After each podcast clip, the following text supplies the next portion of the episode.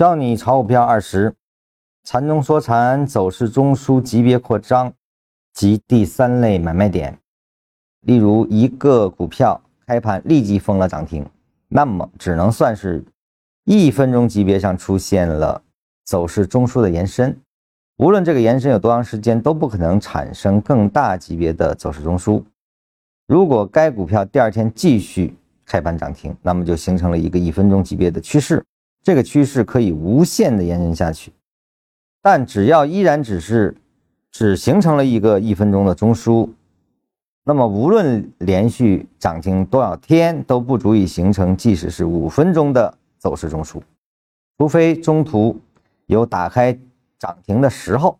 还有一种特殊情况就是所谓的庄股，如果一个庄家特别有毛病，每天就交易一次，每天的价位都一样，这样也只形成一个一分钟的走势中枢。大级别的中枢都不能形成，这个什么意思啊？就是说一个股票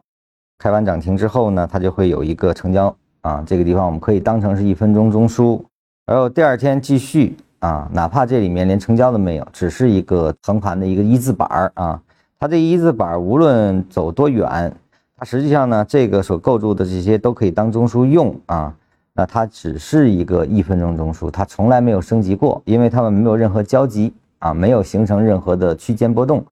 级别又是一致，所以呢，你哪怕有十个涨停、二十个涨停，哪怕有三十个涨停，它依然只是个一分钟的运动。也就是说，不是因为它涨了多少，它这个级别就生长了啊。那么什么时候才可能生长呢？你比如说涨停了，它这个瞬间要打下来，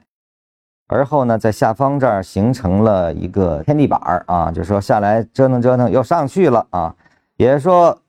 中枢之间形成了重叠啊，那么我们可以这么连，它就变成了一个升级啊。只有在这种情况下，这个由一分钟才可能往五分钟升。也就是说，我们更多关注的是组件之间的关系，而不是它的空间啊。它的空间运动多少，实际上呢跟级别没有任何关系。就是用这个案例，你是可以完全清晰的想明白的。